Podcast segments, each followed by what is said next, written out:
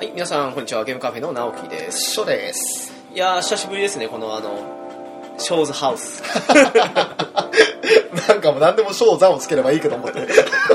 ワールドからこのハウス、なんかすごい規模が小さくなったんだけど。世界から言え。ね、すごいあの、特定的なね、一点に絞られたけど。まあ、ショーザハウスですよ、収録。世界が家を目指します。ショーザワールドみたいな。みたいですけどね。これからの春、夏、秋にかけてはね、こういう収録が基本的になるとは思うんですけど、ザードでしょ たまにね、あの、都合合わなくってスカイプで、緊急で撮らなきゃいけないこともあるかもしれませんが、う。スカイグラスパー発信ですよ。まあ、あの、よくあの、僕ら言ってるんですよ、あの、メールでね、そろそろスカイプ出しますよって時に、スカイグラスパー発信ってなんかよう言うんですよ。何のことか分かんないですよね。俺最初理解できなくて、何？スカイグラスパーえ、何？ゲーム？みたいな、いう話したら、いや、スカイプだよって言われて、分かんねえしとかっつって、そういう話をしたことがありましたね。今、すっかりもう慣れちゃいました。まあ、はい。はい。そんなどうしようもない話をして始まった今回なんですけど、はい。えー2年目突入です。えーっと、3月の25日でしたっけ？はい。もう、ね、1年経ったんですね。経っちゃいましたね。これが配信されてる頃には、1年経って2日後と。びっくりした。これが配信されてる頃には我々はこの世にいませんって。なわけ。それだったら配信されてないからね。ゴーストポッドキャストっていう。まあ、俺がいなくても、少なくとも直樹はいるっていう。これが配信されてるわか。かららないですよ。いつぼっくり行くかわかんないですから、あ、わかんないですよね。本当ですよね。その縁起でもない話はいいですけど。ね、なんで、なんだかんだ2年ですよね。はい、そうですね。2年目入りましたね。私はできれば続けていけたらいいなぐらいの感じで始めましたけど、うん翔さん的には1、2回やったらもういいだろうって感じのらしいですからね。まあ、半年続けばいい方だろうと思ってましたもん、正直。でこれも、何もかもそのリスナーさんだとか、あの、同じような時期に始められた、ね、ポッドキャスターの皆さんとか、はいはい交流があったからだとも思いますし、そうですね、なんだか、すごい、一時あの、すごい配信ペースでしたけど、うん。配信ね、増えることはあっても減らすことは基本的になかったですからね。ね。いやよく続きましたね。本当だよ。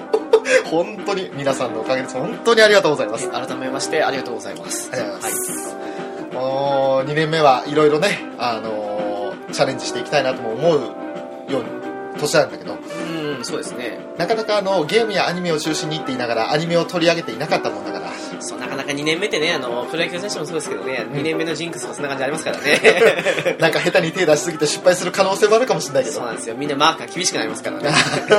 我々の場合でもね、あの、ええおすすめとか、その新着やらその辺から外れたから、マークが緩くなってるんですよ。ええ、むしろむしろ。もうむしろあの、飽きられてて、一部ね、あの、固定的に聞いていただいてる方はいらっしゃっても、ええもしかしたらあの、新規の方いらっしゃらないかもしれない。確実にいらっしゃらないかと思いますよ。だから、あの、今聞いてくださってる皆さんは、愛想つかさずに聞いていただきたいな、これからもと思います。はい。よえー本当に2年目もどうぞよろしくお願いいたします。ろしくお願いいたします。さて、そんな今日でございますが、はい。えー、まあ、アニメを中心に取り上げるという話もありまして、はいそして、まあ、前回の最後にですね、あの、ショーの独壇場だよという話もちらっと直樹はしてたんですけど、愛のない一人舞台ですね。まあ、もう耐えきれないですね。いや、それがね、あの、どうなるか分かんないんですよ、正直。一人でくっちゃべるかもしれないし、それは分かんないんだけど、まあ、何にしても、今回はあの、ラブライブを満を持して取り上げたいなと。ライブはライブですか？ライブはライブじゃないです。ラブライブです。ライブですか、はい。あそうですか。あの、リサさんからもね、リクエストいただきまして、はい。いつか取り上げてほしいということもあったので、あの後押しになりました。いつか、ずいぶん早いですね。ずいぶん早かったですね。いや、でもね、あのまあ、いろいろ事情を話しますと、この配信されてる3月27日の4日後、3月31日には、はい。ミューズのラストライブが東京ドームであるんです。ほう。はい。そして、これの配信される1週間前の20日の日には、NHK で再放送されていたラブライブの、あの第1期シリーズがちょうど終わった日でありまして、はい。時期的にはなんかいい区切りなのかなと思います。なるほど。ラブライブ的にも、あと、賞賛的にもってことですね。話したかったんでね。はい。はい。そういった理由もあってね、今回は取り上げたいとは思うんですけど。張り切りすぎてね、もう手をぶつけるぐらいですからね。も今もテーブルにテーブルつけちゃいましたね。う、もうすすごい熱が上がってますね。いやー、まあ、それでも、あの、話がちゃんとまとまるかどうか不安なんですけれど、まあ、あんまりその、今日1回で詰め込まないで、何回かに分けて話そうかなとは思ってるんですが、はい、じゃあよろしくお願いします。はい。どうぞよろしくお願いいたします。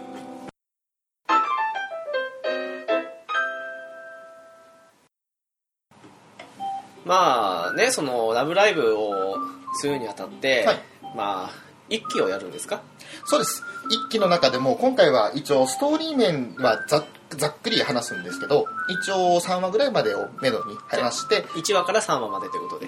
目安としてはね。なるほど。でちょっと今時間配分がうまくどうなるか分かんないんでもしかしたら追加で話すかもしれないけど。まあ追加かもしれないしあえてちょっと短めだけど、うん。濃い内容でお届けするかもしれないしということで、だからちょっと話の流れがね今実際に収録してみてからじゃないと分かんないです。そうですね。たまにはあのなんだろうそこそこ聞きやすい時間というか1時間超えするとたまにうっとうしく感じるかもしれないからね。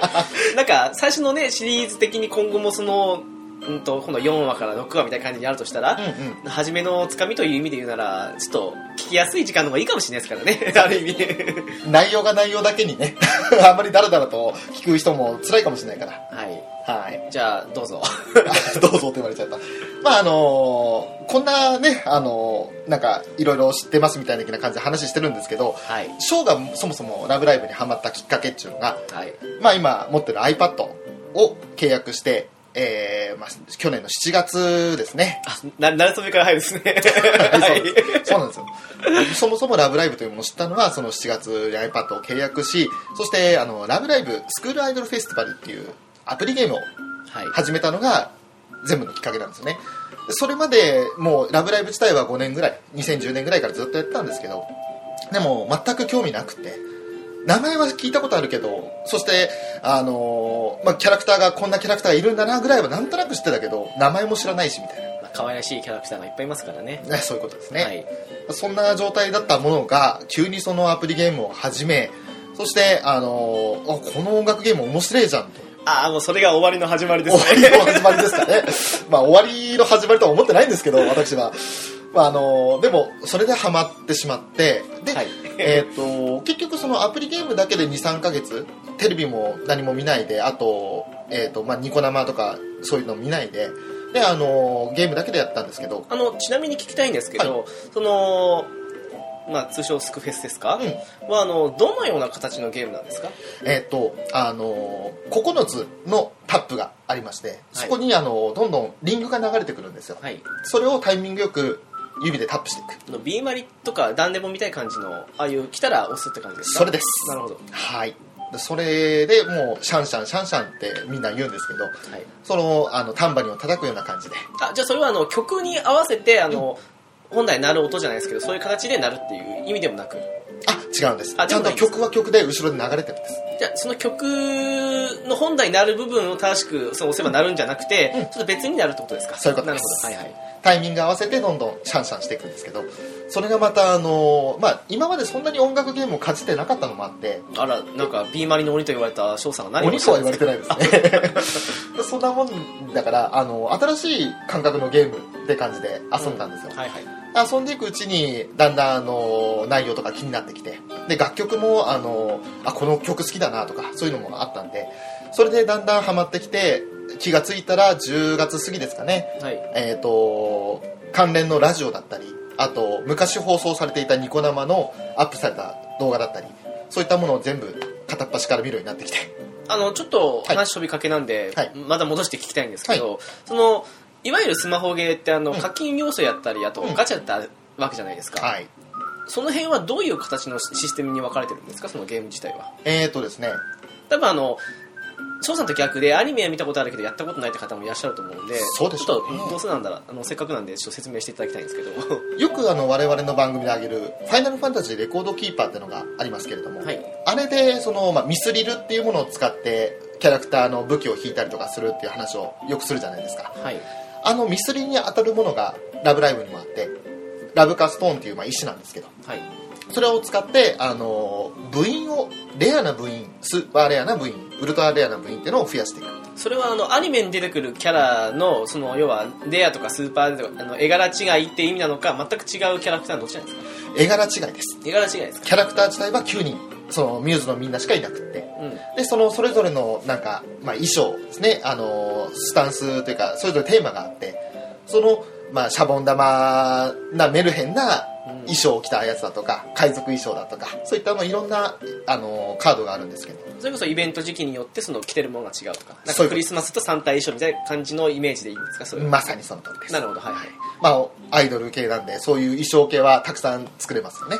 いろんなテーマで音楽ゲームで、はい。あのまあ押していくじゃないですか、うん。それって要はあの今あるの音源もそうですけど、ん。自分の腕が関わるじゃないですか。はい。そことそのレアリティの違うキャラっていうのはどう関係してくるんですか？えっとレアリティが高ければ高いほど、はい。そのポイント一応まあ強くするデッキを強くするためのポイントがそれぞれ割り振られてるんですけどはい。それがあのレアが高いほど星マークが高いほどやっぱり初期値が高いんですよ。はいそしてレベルの上限値も高いんですよ。まあそそうでしょうね。あの普通のスマホゲーっていうのは、スマホゲー。ムそこら辺でそのどんどん成長させていくとポイントも上がってきてどんどんどんどんハイスコアを出せるようになってくるんですよね。そういうキャラクターが多いと。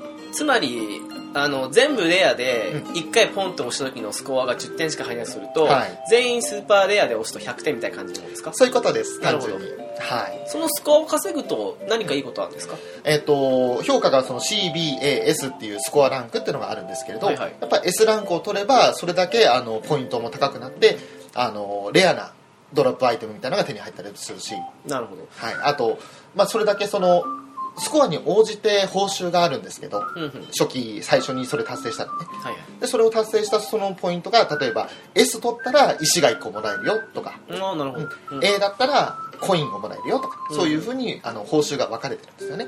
ちなみにあの一部であるんですけど、はい。トレードシステムだとか、あとあのまあ対人戦じゃないですけど、はい。そのバトル的な要素もあるんですか？トレードはないですけど、はい。対人戦ってのはあります。なるほど。全国イベントですね。なるほどね。はい。あのーまあ、それぞれその自分だけで自分の中だけでやるイベントもあるんですけど単純にその4人オンラインでつながってはい。同時にその同じ楽曲をやって点数競い合うというイベントもあるしあとは連続してそのメドレー形式で戦う。ああメドレーね。あなるほど。それは音楽ゲームならではですね。そう。ですねちなみに一番上のレアリティなんですか？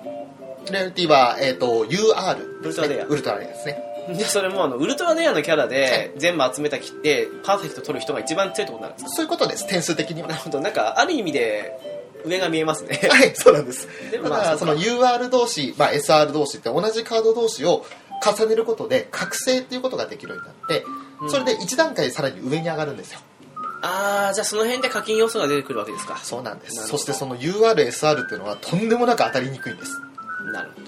それはあの、えーよくある別のゲームとかでもあるんですけど、はい。例えばそうですねスーパーレアから、あの SSR 今、ね、そっちの方に何か上げるとかっていうような進化要素もあったりはするんですか？そうですね。あるんですか、はい。全部のキャラがその UR までいけるわけではないと。あの基本的には同じカードを合わせればその1段階上に上がるのは全部同じなんですけどあの特別サポートキャラみたいなのもあるんですよ。はい。レベル上げるためのだけのキャラそういったものは重ねることができなかったりもするんでそういったものはその完全に成長要素として合成させる。あもうその辺はもうそのゲーム独自の感じになってくるんですね。独自っていうかまああの何かしら似てますけど、ん。ただそのそのゲームではそういう風にしてますみたいな感じですね。そうりいうことです。なるほどね。じゃあ大体、うん、見えてきましたね。なるほど、はいはい。そういった感じで自分のデッキを作っていくんですけど、まあ、なかなかその自分の思う通りの好きなキャラクターばっかりで集めるとかそういったこともなかなか難しいとは思うんですが。ちなみに翔さんはウルトラレアと SSR とかその辺とかどれがあるんですか？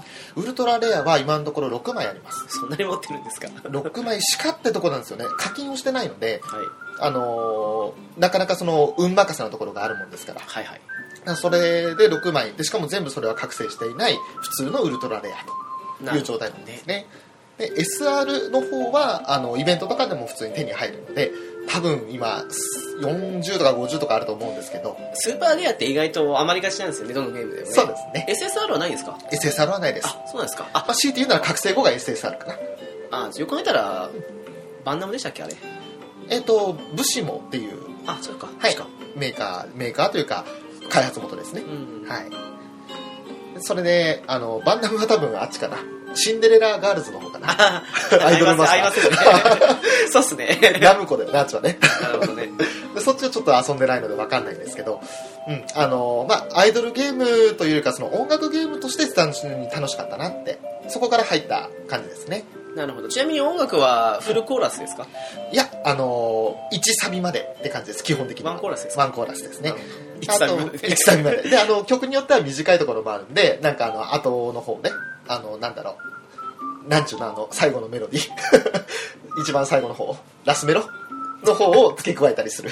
なよくわかんないけどそういうことですね。はい。はい。はい。あのね、音楽のこと分かんないからダメなんですよ。なるほどはい。まあ、その辺を付け加えたりして、ちょっと長めにするやつもあるんですけど、まあ、なんせその楽曲がいいですよね。あの、キャッチーなものもあるし、これ好きだなと思ってずーっとエンリピで聴けるようなものもあるし、なるほど。はい。本当にあの好きな楽曲が多くて、まあ、あの最初の頃はねなんかちょっと抵抗感もあってなかなか好きになれなかったんですけどとある曲を聴いた時からがっつりハマっちゃってうんそれからもう何回もその曲ばっかりやってたそれはあのなんなんか何らかの条件をクリアすると、うん。ご褒美でフルコーラス聴けますよでもないんですか？ないですそれは。なんかそれだったら少しまた違った意味で面白いかもしれないですけど。そうですね、でもフルコーラス4分5分叩いてるの辛いと思いますよ。いや叩くっていうなんかあのなんだろう鑑賞ルームとかそういうあたりであの、フルコーラス一曲聴けますよとかそういうご褒美があってもいいかなっていうふうに思っちゃった。それはあったら嬉しいかもですね。まあでも基本的にうんワンあのワンコーラスでもいいかなって思える感じなんでゲーム内容も、まあこいつなんですけど動画でね簡単に転がったりしますからね、うん、まあそうですね、最初の方のやつはそう特にそうですね。はい。まあ、そんなゲームを始めたのがこの「ラブライブ!」をしたきっかけなんですけど。なるほどね。そこから入ってアニメで今回1話から3話までということですけどそうですね。じゃあアニメの説明次行くことにしますかね。はい、そうしましょう。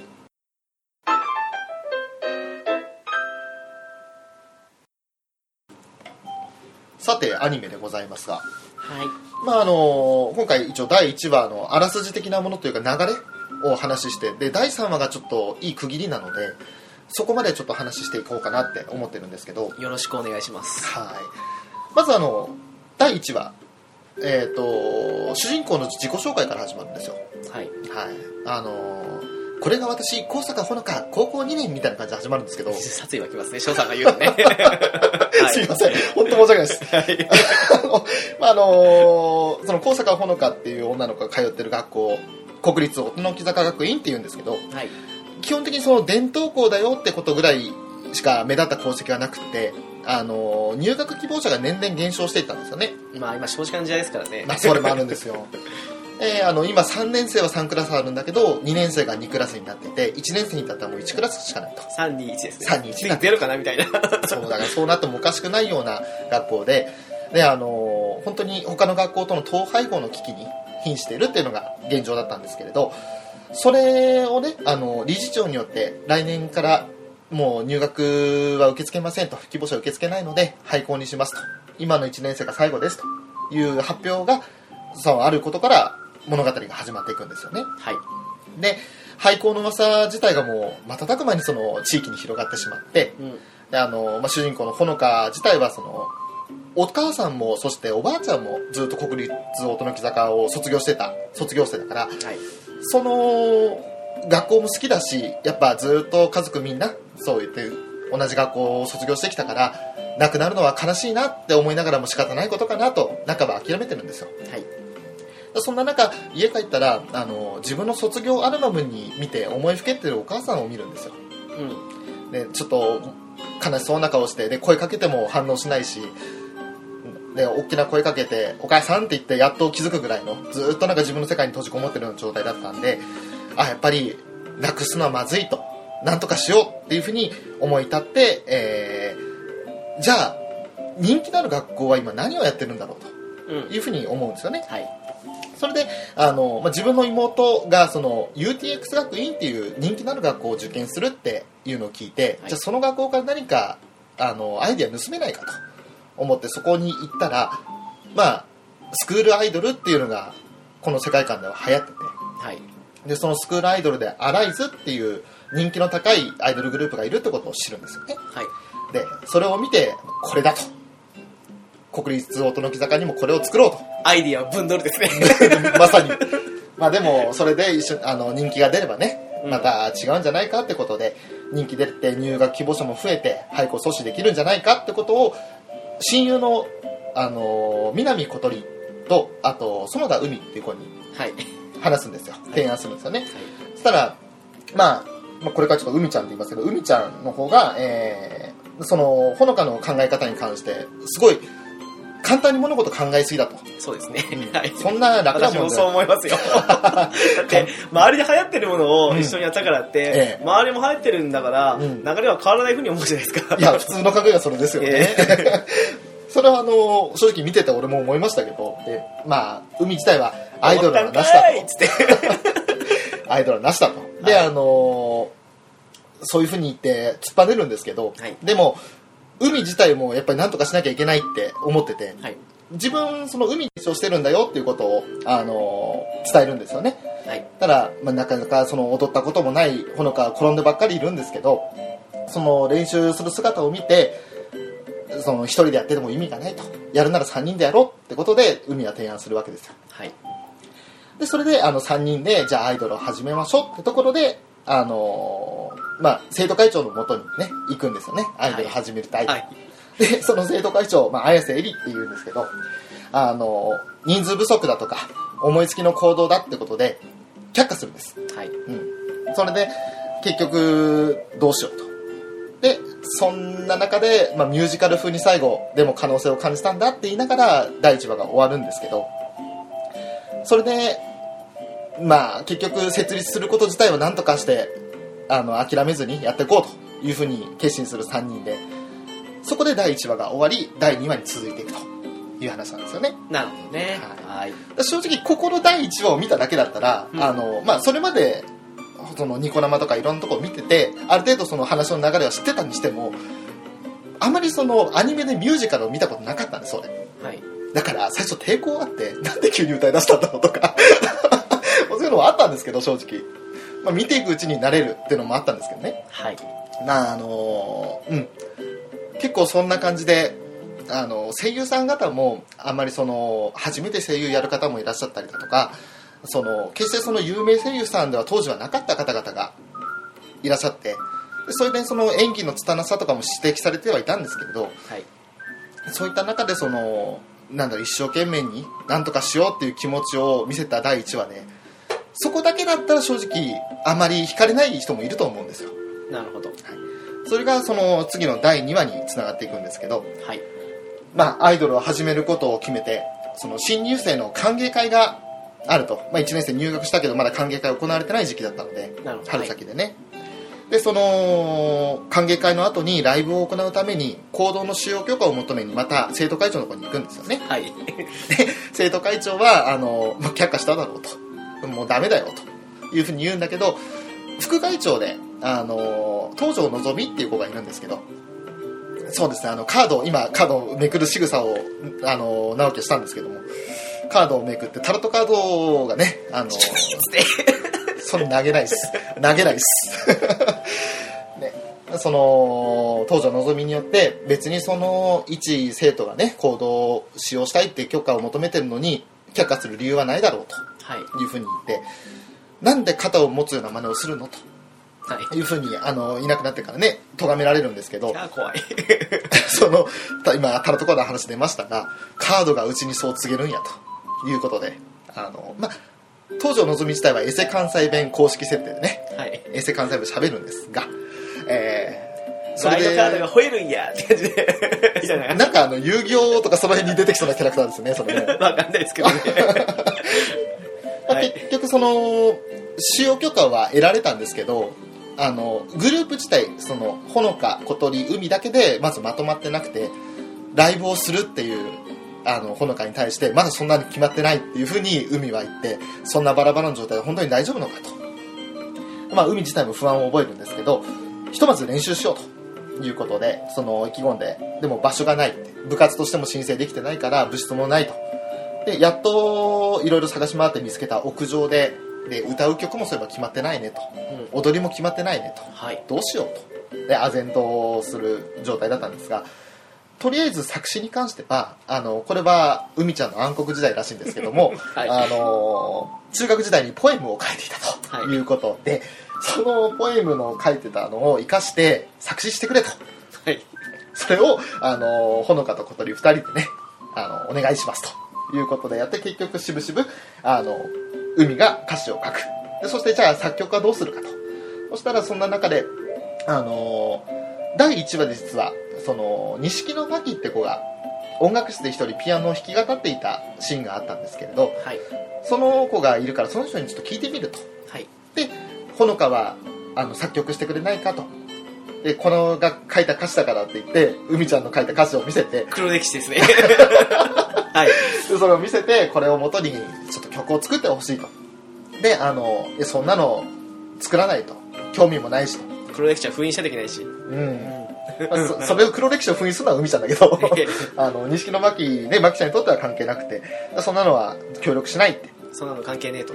うん、で作曲依頼してもあっさり断られちゃうんですが、あのーさらにその生徒会長からもやってみて失敗しましたじゃシャレにならんと逆効果だというふうに言われてで本当に意気消沈ほのかもねあの簡単に考えすぎたのかなと思っていうふうに言うんですけど一応学校内でそのグループの名前公募しようっていうことではい。あの、まあ、他人任せにやっていたんですがそんなことはないじゃないですか。そんな名前ぐらい誰かが決めたっていいじゃないですか。いやまあそうなんだけど一応ね。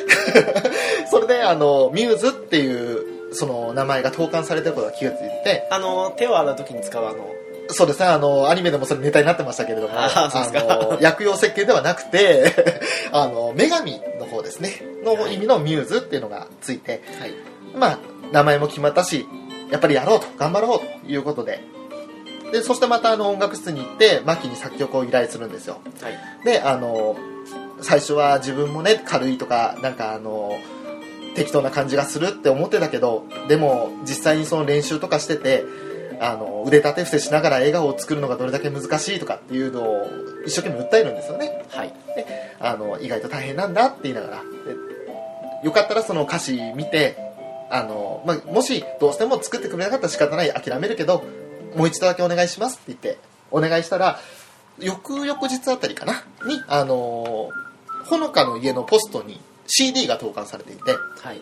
であのその CD を聞いたら曲になっていたんですよ。うん。あの黒歴史の海ちゃんの書いた歌詞が。はい。はい、それができていまして、あのーあやったとあの曲になってると。じゃあこれをもとに練習してその歓迎会の時に披露しようと。で言って、あのー第2話が終わるんですよね。はい。やっぱりその練習もしてで曲もできてで進展を見えたところでじゃあ第3話どうなるんだろうってことになるんですけど。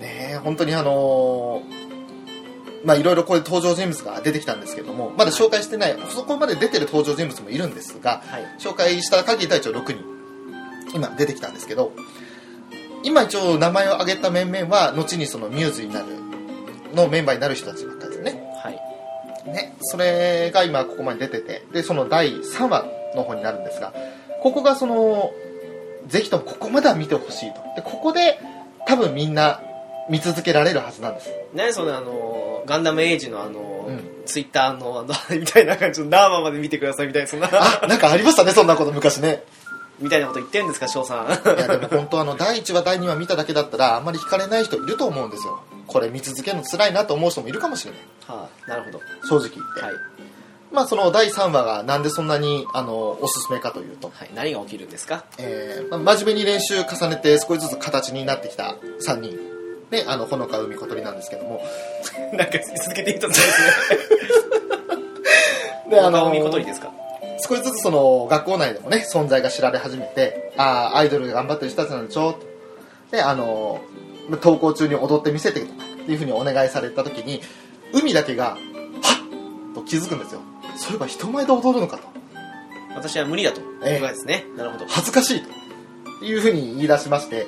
でえー、っと今更何言ってんのとでその人前で緊張しないようにあの、まあ、街中でチラシ配りを始めたりだとかあとはもうちょっと人少ないところで学校の前であのチラシ配りしてこういうことやりますってことをみんなに知ってもらおうっていうことで少しその人前でその慣れようという提案をする中で、えー小泉花代って子が現れるんですよはい絶対見に行きますと。であのチラシもくださいって言ってでそのチラシをダイソーに抱えてあの持って帰るんですけどその後結局そのライブの衣装がその、まあ、小鳥が作っていたんですがはいその小鳥が作ってたその衣装をあのほのかの家でお披露目することになったらはい。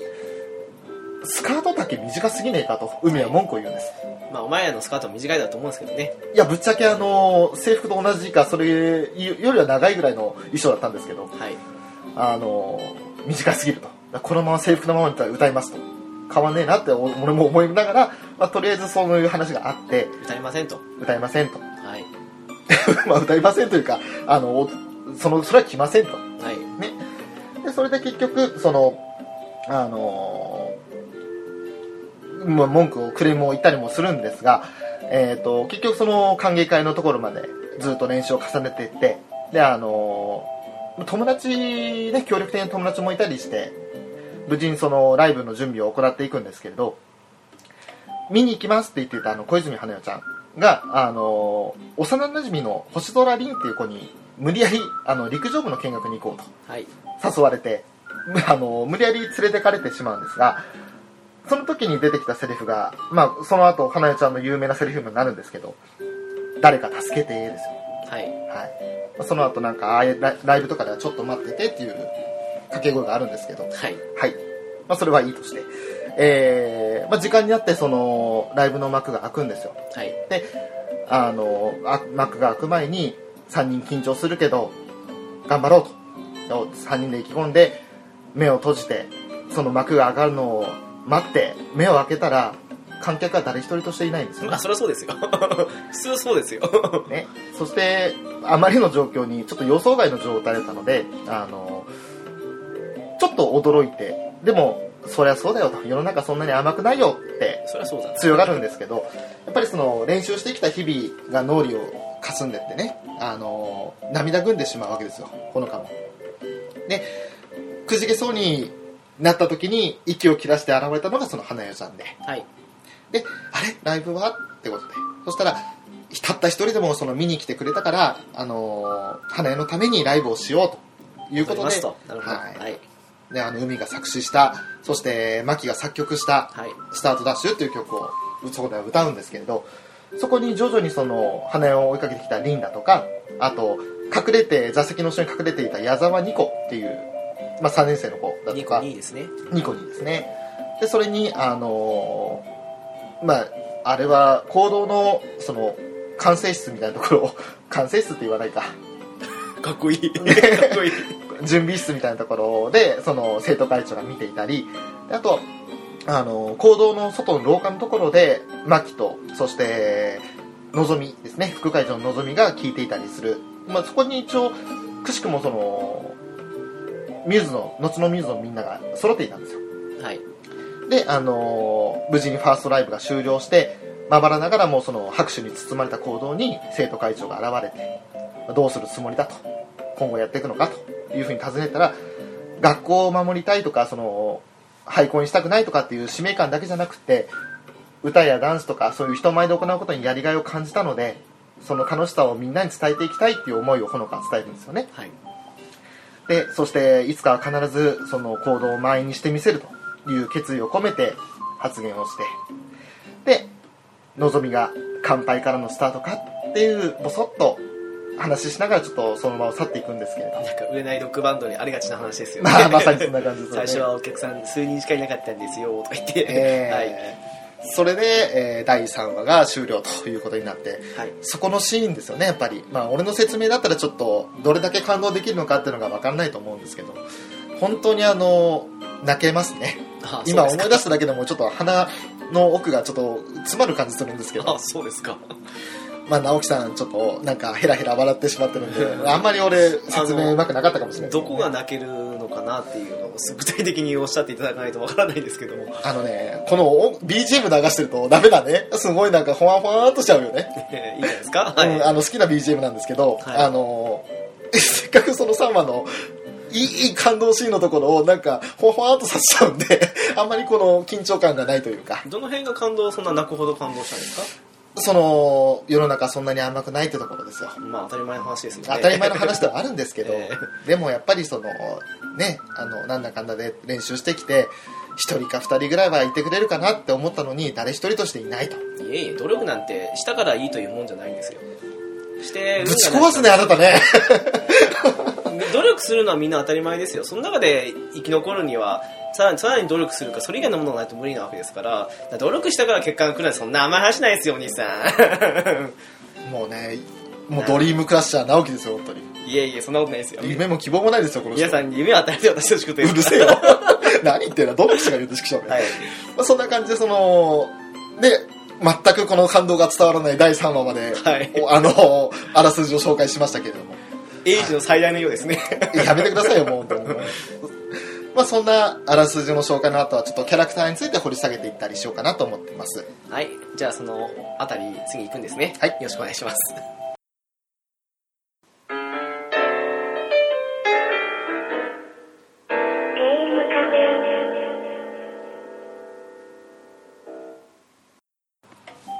もうね今あのオフレコでずーっとこの人ニッコニッコにーっつって言ってるの。はい。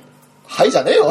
本当にもうまああのキャラ紹介ねニコニコにもありましたけどちょっとニコが出てくるのは後なんですがまずその主人公のほのかから話していくとはい。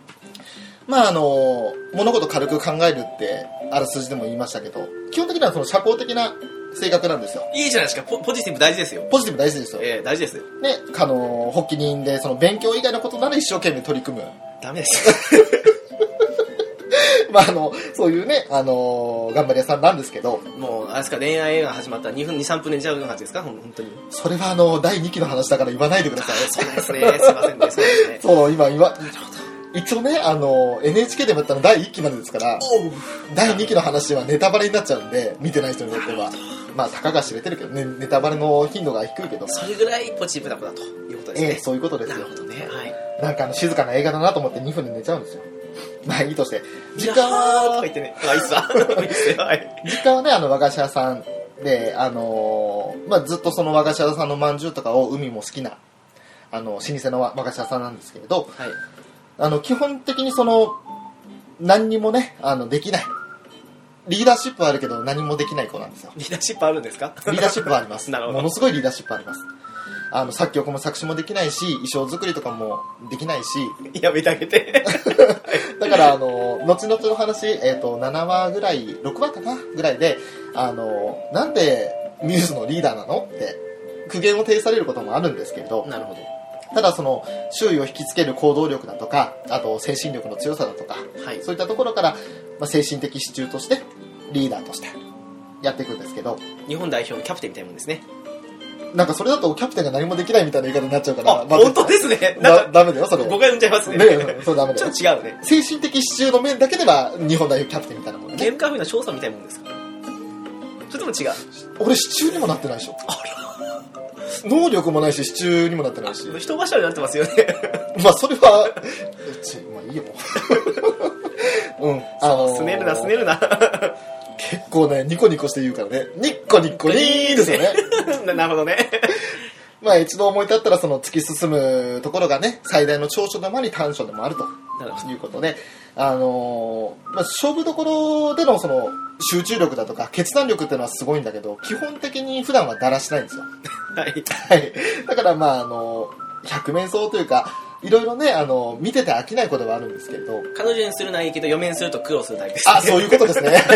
まさにそうだと思います。なるほどね。はい。まあ決め台詞はファイトだよっていうのがあるんですけど。何でもいいけど翔さん言うとだから分かってるって分かってるってもういいよその辺は。ももうう淡々と言えばいいのになんか物まねしようとするから困るんですよこの人は。少し抑揚つけないとさ。やっぱりさ。はい。でまああの声優さん新田恵美さんって方なんですけどあのリアルほのかって言われるぐらい元気のいい方ではい。た だあの本人としてはその普段からほのかのテンションではいられませんよって笑いながら言うぐらいの人なんですけどうんうんうん。まああの本当にそのまんまだよねってなんか画面から飛び出してきたほのかだって言われるぐらいの演じのあの声優さんですよね。なるほでまあえーと続いてその小鳥ちゃん南小鳥ですけれどもあの、まあ、歌歌ったり踊ったりすることが大好きなほんわかした天然ちゃんっていうところですか。どはい。なるほど。のほのかの幼なじみであのお母さんがそのが通ってる音の木坂の理事長をやってる方なんですよ。はい。であの服飾とイラストが得意でそのライブの衣装のデザインやったりだとかあとポスターを作ったりだとかそういったこともしつつさらにそのステップダンスのステップも考案すると。万能じゃないですか。あすごい何でもできる子ですよね。一家に一台じゃないですか。いやそれはちょっとどうかと思うけど。であと実はその学校であのアルパカが飼育されてるんですよ、うんまあ、特にそのストーリー上絡むことはないかもしれないんだけど。なぜですか？一応そのアルパカ大のお気に入りで特に4はですねあのアルパカを見てもうなんかとろけるぐらいの笑顔をするんですけど。はいそんなあのアルパカが大好きな、えー小鳥ちゃんは、まあ、副リーダータイプ？その率先して引っ張っていくタイプじゃないんですけどはい。サポートをやらせたらうまいかなっていう感じの。なるほど。そういう子なんですね。うん。であの演じてるのが内田彩さん。はい。個人的な評価というか感じです感想ですけどあのキャラ声で歌わせたらものすごく多分このミューズの中で一番だと思います。あなるほど。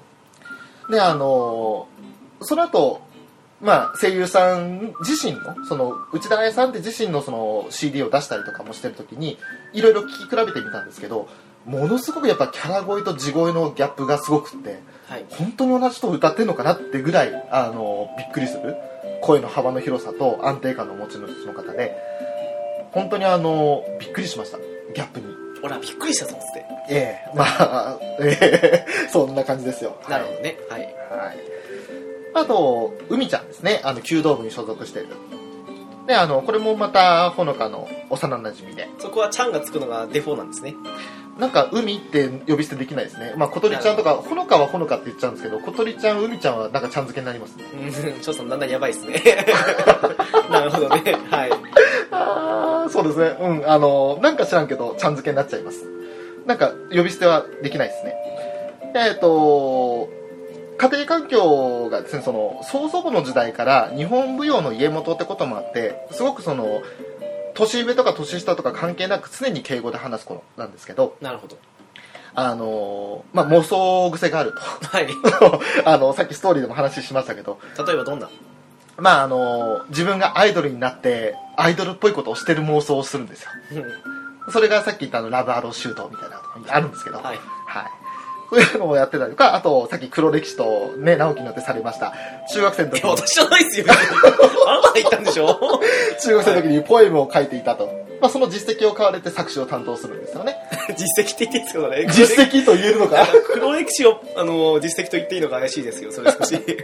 まあ、あと、後々ね、その、綾瀬エリーっていう、まあ、生徒会長を加入するんですけれど、はい。加入するまでの間は、その、体力作りのメニューだとか、ダンスレッスンだとか、そういった指導面のまとめ役として、参謀官ですね役、まあそうですね、まさに鬼教官って言われてるんですけど、そんな、あのー担当をすると。で、もう本当に目をキラキラさせながら、あの、遠泳10キロ、ランニング10キロみたいな、いうことを、あの、危機として提案するので、周りのメンバーから、えへーって言われると。うんうんこの人なんか変なスイッチ入っちゃったみたいな。君だけのやる気スイッチ的なまあ本当に海ちゃんだけのやる気スイッチですよね。なるほどね、はい。他のみんなはオフになっちゃうんですよ。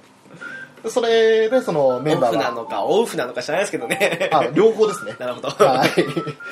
では、唖然とさせる一方で、その、まあ、幼い頃から臆病で恥ずかしがり屋な性格でもあると。はいで、えーっと、一応ですね、物語を進めていくと、その、進めていくとなんかゲームっぽいですねあ 話が進んでいくと、はいあの、ネタキャラとして扱われることが多いんですよね。はいもちろんその妄想癖もネタにもなりますし、あと、睡眠を邪魔されると、すごく機嫌が悪いんですよ。私もその気持ちよくわかりますよ それを元にしたネタもね、えーっと、あれは第、えー10話ですね。はいであるんですけれどもそういったのもちょっと面白いシーンでもありますしあと思ったことがすぐ表情に出る。ってのもあってこれはちょっと第2期の方になっちゃうので言わないんですけどあの分かりやすすぎるとポーカーフェイスできないというのがあったりするんですよね。でそんな、えー、海ちゃんを演じるのが三森すず子さんっていう声優さんなんですけどああミモリンですね。ミモリンですね。はい、まああのいろんなところで活躍されてる声優さんで、まあそうですねミルキーホームズとかのでした人が多いかもしれないですよね。そうでしょうね。私はなぜかディスガイヤホーだったんですけどね。あもう多忙な、まあ、プ女子ですね。はい。プロレス女子ですね、あのだんだんその海ちゃんがそういったキャラクターになっていったのはこのミモリによってったらしいという話を聞きまして、はい。まあ、ミモリの性格がそのまま海ちゃんに反映されたらしいんですよ。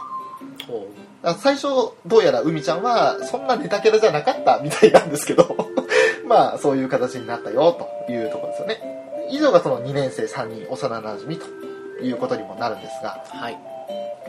まあ一応ね第3話までだったらこの3人が主軸で話をしていくわけなんですけど、はい。まあ、本当にあのこの3人だけでも魅力的なキャラクターなんですが一応最終的にはミューズは9人になるので残り6人に関しては、まあ、ニコニコにって最初言っときながらニコに話しないんですけど。はい。はい。あの追ってね話をしていこうかなと思っています。はい。はい。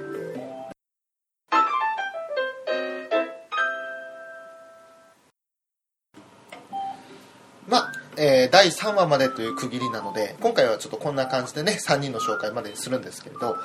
じゃああの賞賛的にうん。ここを見てほしいっていう場所はどこなんですか？具体的に。もう3話とかで区切らなくていいですまあ一応3まで区切っちゃいましょう。区切っちゃいますとりあえずあの出始めであのまあそのねつかみという意味で言うなら。つかみという点ではまああの自分の説明じゃ分かりにくかったかもしれないけどど3話の最後ですよ、どこを一番そう見てほしいかやっぱ3話の最後ですか？最後です。なるほもうやっぱりあのこの BGM がかかってるのであまりそのシリアス感ないですけどあのすごくその誰もいないって分かった時のシーンとした空気とどはい。あとちょっと物悲しげなね BGM が来るんですよ。はい。いまだに今今だからこそ見てくるんですよ。はい。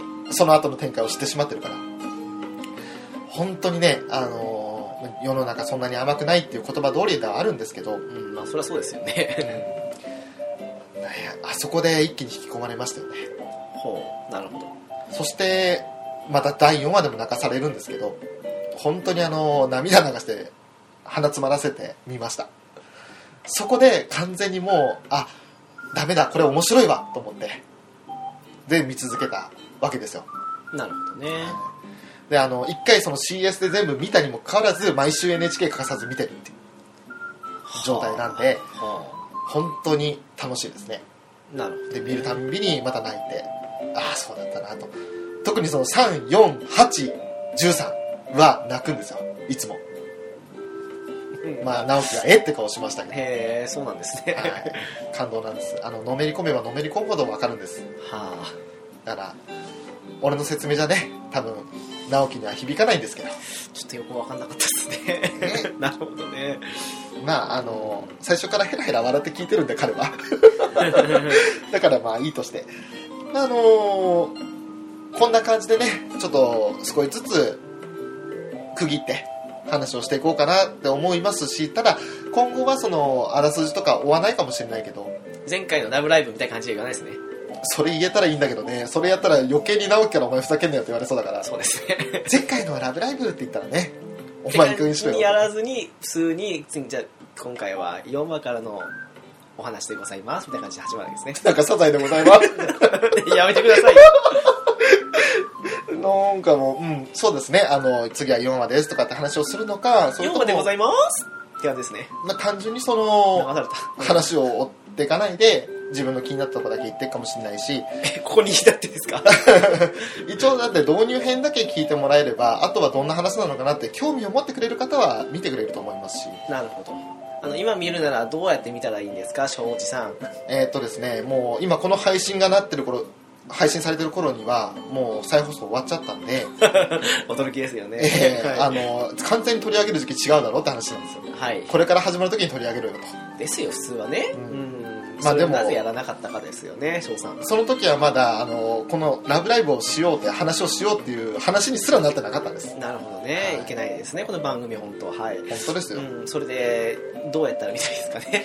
まああの DVD 借りたりするしかないんじゃないかなとあるいは CS とかねそういうところの再放送とかそういうのを使うしかないかなとは思います正直。まあちょっとした無料的な部分で言ったら第1話ぐらい見れるんじゃないですか？あそれはありますね第1話だけはね。でも大ちゃん見ても賞賛的には何のおすすめもできないんでしょ？なんもとは言わないけどそれだけ見てもピンとこないと思います。正直あの翔個人としてはアニメはあの思考じゃなくそれよりもその周りを固めるコンテンツの方が好きなんで個人的にはなんかちょっと番組自体この否定するような存在いや言っ否定はしないそれが基準なんですよ。ああそうなんですか。その中で その番組を元にしたネットラジオがあったりだとか、はい。あと、まあ、ネット放送があったりだとかもするんでそういったところが楽しくて。まあでも普通は本編見てハマった人がその派生に行くルートになるわけだからやっぱりアニメ見るのがあのもちろん。するなら普通なんじゃないですかね。いやそうですよもちろん、はい。ただあの個人的にはあのアニメ見たの最後なんですよはあ全部その関連番組を見て見たり聞いたりしてからアニメに入ってるんで入り方としてはおかしいんですよね翔は。うん。まあ所さんがちょっと変わってるっていうのはもう皆さんお気づきだと思うんで今更特に言うことはないとして、うん。ただアニメを見るとするなら今そう再放送終わってしまったから DVD 借りるか。そうですね。もしくは1話だけじゃ終わんないから続けてみる。やっぱり DVD が一番なんですか？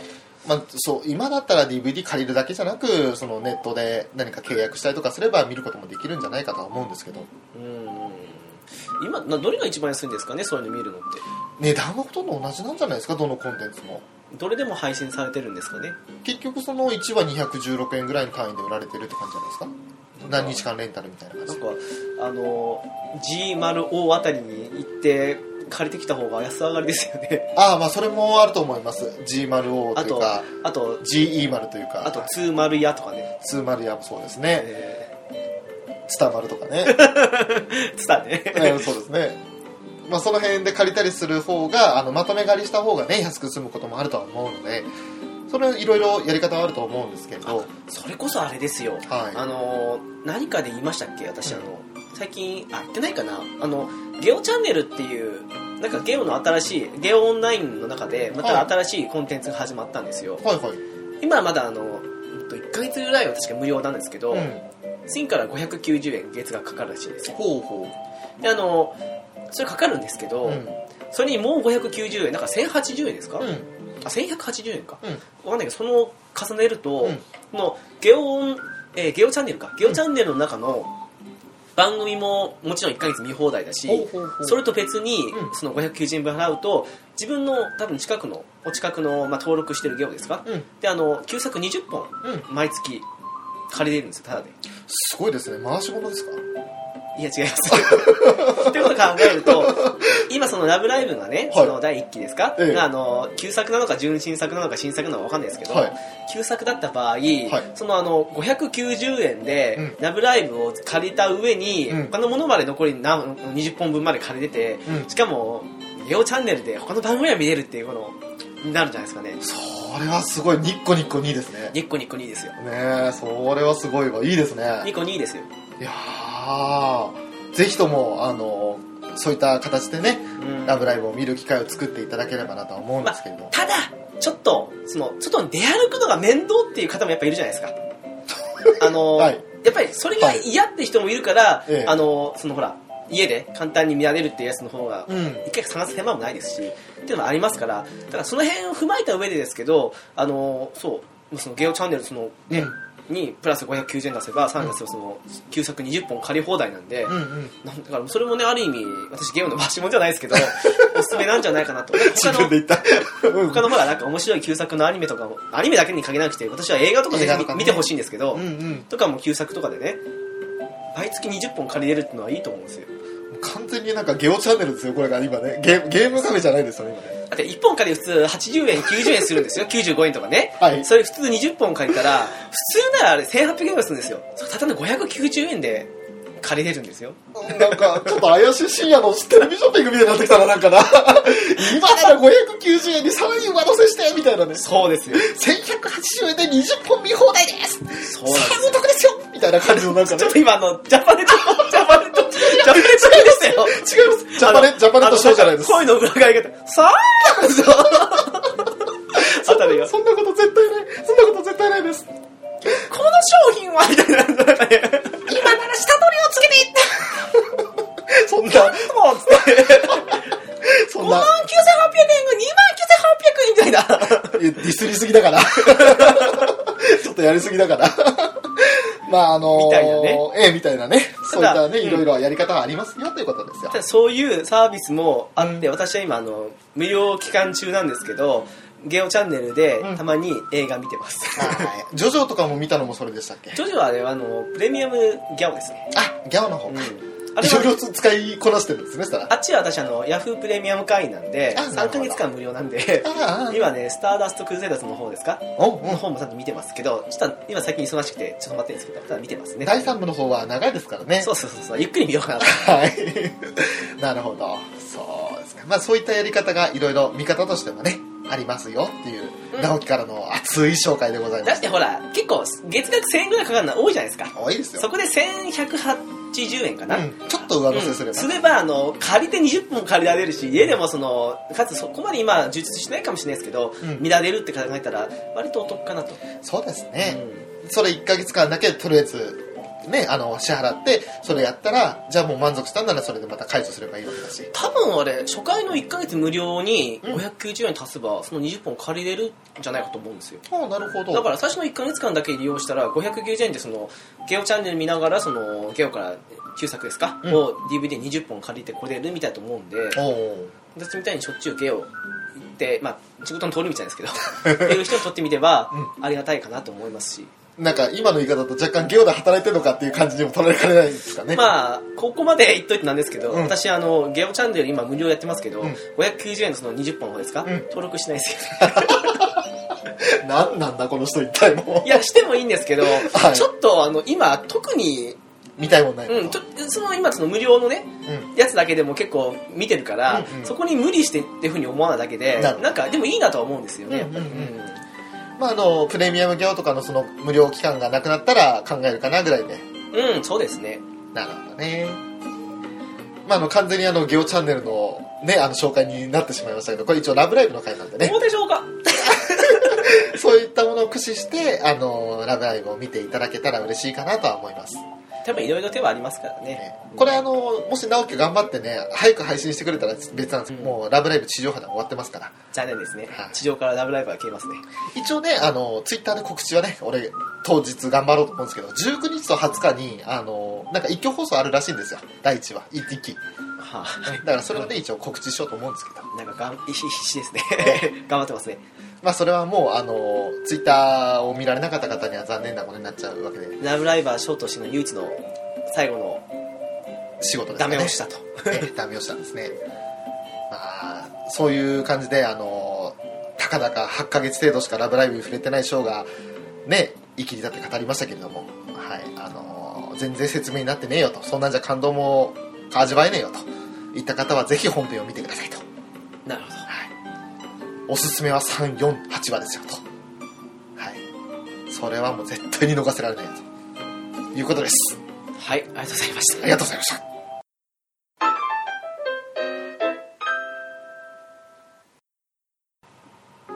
いやー本当ね賞賛尽くしの1時間でしたね。そうでもないなって個人的には思ってるんですけど。それは多分あのいあのすごく気持ちよく語れたかと思いますよいやなんかゲオチャンネルのみたいな。あの前の回で言ってたじゃないですかあなたマラドーナになるみたいな。はい、あれあの90分中2分活躍するみたいな意味合いで言ったのに。まあ、3分ぐらいかなって。結構あなた3分の1ぐらい喋ってますよ。いやそれはあれですよあのこのまま消えてななるものかと。ああやっぱりそうなんだ。俺俺俺の番組だと。このまま消えてなるものかっつっショーにいいとこなんか取らせねえよていやそんなことないですよ。なるほどそういうことか。そこまで言ってないです別に。ねショーなんかたまにいないこともあるくせにと。俺はずっと解禁賞に出てるんだから俺の番組だとそういうこと。だねそういえば翔さん割と50回超えてたりから姿消しますよね。そう姿消えるんですよ。あのいるのにいなかったり本当にいなかったりするんで。これ驚きですよね。あの直樹の一人語り会はあってもショーの一人語り会はないですし。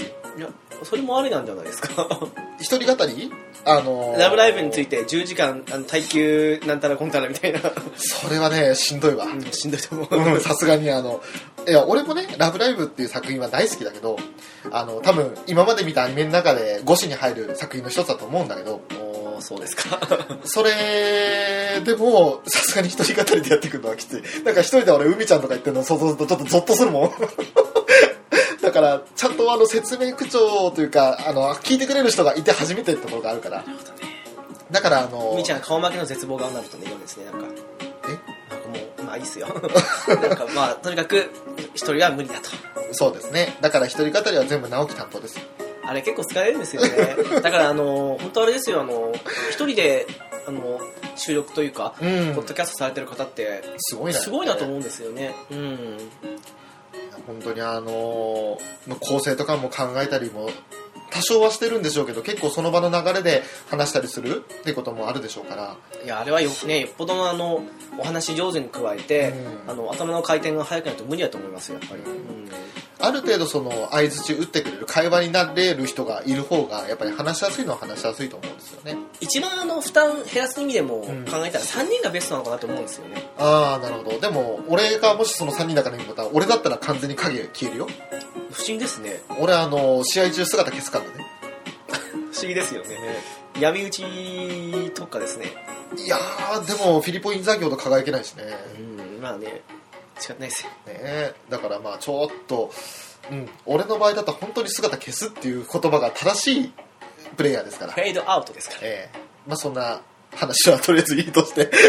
結局その一人語りはないですと。だから「ラブライブ!」会も次回作るとしてもまた直樹のチャチャが入りますんで。でもいつだかあの、うん。ラブライブ会はいやぶっちゃけ俺一人でもいいんだよなみたいな感じで意気込んでた時期があったじゃないですか。あのー実際に収録してみたんですよ俺一人で。あれはあの若さ言うの過ちですか？過ちというかあのその時はできると思ったんです本当に。で実際にあの直樹にはその音源出してないけど撮ってみたんです。はい。ものすごくあのつまんないただただ自分の抑揚のない話し方をしてるだとかはい。あ全部その説明口調で話してるだけだったんで面白くもなんともなかったんですよ。うん。だからちょっとあの直樹にね「お前ふざけんなよ」と言われながらも「ファイトだよ」とかって言ってる方がやっぱり楽しいんですよ。じゃあなんなら「ラバローシュート!」とかって言ってる方がいいんですよ。じゃあ一緒に同時に上げちゃいますか？そのうちの方も。それもそれは黒歴史として葬りますか？葬りますよ。あてかごめん音源葬ってよもう。あ葬ったんですか、うんもう葬った。俺は海ちゃんになんないと。うんあのまあいろいろねあのブログ側の方のやつは残ってるんだけどそれはもうあのいずれ消えるんで。いずれ消えるんで、はい。今さん皆さん今ですよ。ってね今がチャンスですよ。期間限定配信ですよ。今今今がチャンスよってのでもうつなんか違うその「ラブライブ!」の楽曲が頭の中に流れてしまうぐらいに「ラブライブ!」は好きなんですけど。はいまあそんなね、えうんちょっと、うん、ラブライバーな翔さんとはい。何もわからない私の二人でお送りした今回のラブラブ会どうやったんでしょうかね。わからないなりに結構知ってたよね。頑張りました。ね私わかんないけど頑張りました。ニッコニッコニーって最ね高ですね。うん。まあそうですね。はい、はい。そういうことですよ。はい。はい。まああのーそんなねゲームカフェでございますけれども、はい。この番組はゲームやアニメを中心にノンジャンルに気楽にゆるーく話すポッドキャストです。はい はい、あのホームページですが http コロンスラッシュスラッシュゲームカフェ .caesar.net ですはいメールアドレスですが、ゲームカフェアットマークアウトルックドット JP です。TwitterID ですが、ゲームカフェ01になります。お便りリクエストお待ちしております。はい、また、えーハッシュタグ、シャープゲームカフェをつけて、ツイッターでつぶやいていただけると、それを拾わせていただきやす。ね、あのー最近ほらあの、メール、どうなんですかねあれ、メールって結構、いっぱい書かないといけないっていうふうに思ってしまうのかわかんないですけど、うんうんメールの方のあれはそんなでもないというか、全部ちょこちょこ回ってるからありがたいんですけど、うん。ツイッターの方がやっぱ多くてね、そうですね。うん。まあ割合的にはほとんど、あの、まあ、紹介してる限りでも、ツイッターの方が多いっていうぐらいだから、そうですね、なんかメール来るとしたらもう、西沢さんとか、ピチカタさんかみたいなぐらいのぐらいになんかね、あとスナイデルさんかな。ああ、なんか、ねなんかあの、ある程度その、固定された方々っていう感じにはなってきましたけれども。うん、でもまあ、ね、ツイッターの方では大にぎわいというか、まあ結構、ね、いろんな方がいただいてね、うん。うん、あれはあれでにぎわってていいのかなと思いますし。その場で話が波及するっていうのもあるんですよね。あツイッター上だったらね。うん。それで投稿してもらったら、こっちからも返すこともあるし、こうでしたってね。うん返信と言いながらも結構メールは一方通行なとこありますからね。そうですね、うん。でこの場で紹介をしていてもやっぱりあのそれに対してまたメールを送ってもらうってなるとタイムラグというかそういうのもあるだろうし。そうですね、そう思うと結構一気にポンっていう時以外は、やっぱツイッターが楽っちゃ楽なんですね。楽ですね、まあ時数制限があるから結構投稿しづらいって人もいるかもしれないけれど私なんか特にそうですね。でもなんか140文字の制限解除されるんですね今後それもそれどうなんですかね。なんか1万超える文字の制限になって本当にもう制限ないみたいな状態だったらツイッターでつぶやくレベルじゃねえなって思ってくるんですけどもうそれ、吐き捨てレベルですよ。語り明かすレベルになっちゃうよねすごいですね。で、まあ、なんだかんだ言って前から使ってる人は、うん。あいい感じであの長くなってもいいなぐらいの認識で使うかもしれないですね。なんか140じゃ足らんけど200はいらねえんだよなって人は結構多いと思うんですよ。うーんそうかもしれないですね。ちょっとあの140に合わせるためにあの文章を削ったりとかもしてる人もいると思うんで俺とか俺とか俺とかえーいると思うんで、私もそうですよ。はい。この顔文字をなくなく削るとか。そうあるあるあるある。わ。顔文字って思いの代わり文字数食うんですよ。食うんですよ。なんかあと句読点とかも削ったりとかね。そうあの8文字あるはずなのに、えあれこれ1個で7も使うのみたいな。え あるあるある。だから本当にあのカッコとちょっと笑いマークと三角マークとかってやってたらそれで5文字だし結構それでのしになってやったらもうおしまいだなと思って。終わりですよ。お前がのしって感じですよ。そんなこともあるもんだからねなかなか難しいなって取り回し難しいなと思う時もあるんですけど。でもそうですか制限解除来るんですか？なんかそんな話をしてました。私なんかはねまだこのこの番組と始めてほぼ同じぐらいにしか作ってないんで 大体1年ぐらいなんですけど、ええ。もうなんだか1年なんですねと思ってるぐらいで。そうね。もともとショーの方は23年ぐらい前から使ってはいましたけど、うん。まあ、そんなにそのつぶやく頻度自体がさほどではなかったので、はいはい。つぶやき数的にはねまだ1万いかないぐらいなんですけどまああのー今こうやってねゲームカフェという形で出さす出すことになって余計そのつぶやく機会も増えたもんだから楽しめてはいますよね。こういうのを一つとしてね。つぶやいてないなって思うんですよ。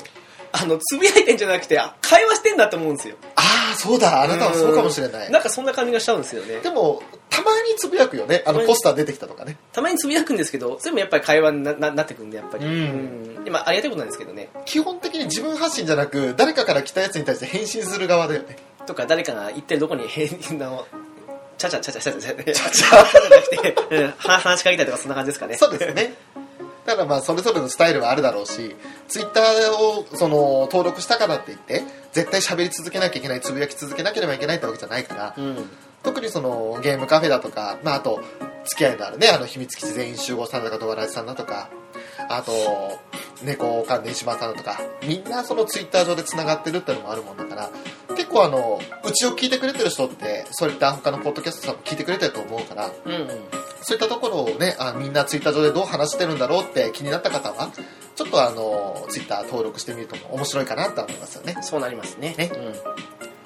まあそんなツイッターのすすめ的なまああとそうですねあのはい冒頭でも話しましたけど、なんだかんだで1周年なんで、はい、本当にもう皆さんのおかげでここまでモチベーション保ち続けてこれたのはリスナーと周りのポッドキャスターの皆さんのおかげですよ。それこそねそのツイッターも始めたのも大体1年経ったっていう話しましたけど、はい。始めた時なんて何もないわけですよそれこそ、うん。あのゼロから始めたんですから、うん。特にあの後ろ盾があるわけじゃなく始めた番組だったんでそうゼロからのスタートだったんですよ、ラブライブと同じで。の割,、ね、割にって言われですけど1年経ったら結構つながりがありましてね、ええ。やっぱり、うん、やってみるとそうあの結構ほら結構そんなねゼロから始めてもって思ってる方もいらっしゃると思いますけど、うん。いざやってみると不思議と縁ってねつながりますもんね。ね。う今うまく絡めたと思ったんだけど完全にスルーされたなまあいいや。ん、なんかいました？いやなんでもないですよ。そうですか？はい。あラブライブですか？え なるほど。OK です。じゃあそんなわけでね今回はラブライブの回第1回目ですか？そうでしたね。でしたね。はい。第2回あることを期待しましょあるんじゃないですか？翔さんがね存命中のあたりは。ういやあのね正直あの危機としてああのすごい話してて楽しいは楽しいんですよ。はいであのまあ、直樹の茶化しがたまにちょっと話してうざいなと思ったんですけど、はい。まあでもそれでもねそのちゃちゃ入れてくれないとニコニー冷静じゃないから俺がね。うんだね。だからねちょっとあの冷や水浴びせられる方がいいんですよ。そうね。ニコニーですよ。はいというわけで。はいえー、まあそんな感じで今回は「ラブライブ!」会でございました、はい。えー、それではお送りしましたのは「ラブライバー」のショートはい一般ピーポーの直樹でした。一般ピーポーはいあの次回もどうぞよろしくお願いいたします。お願いします。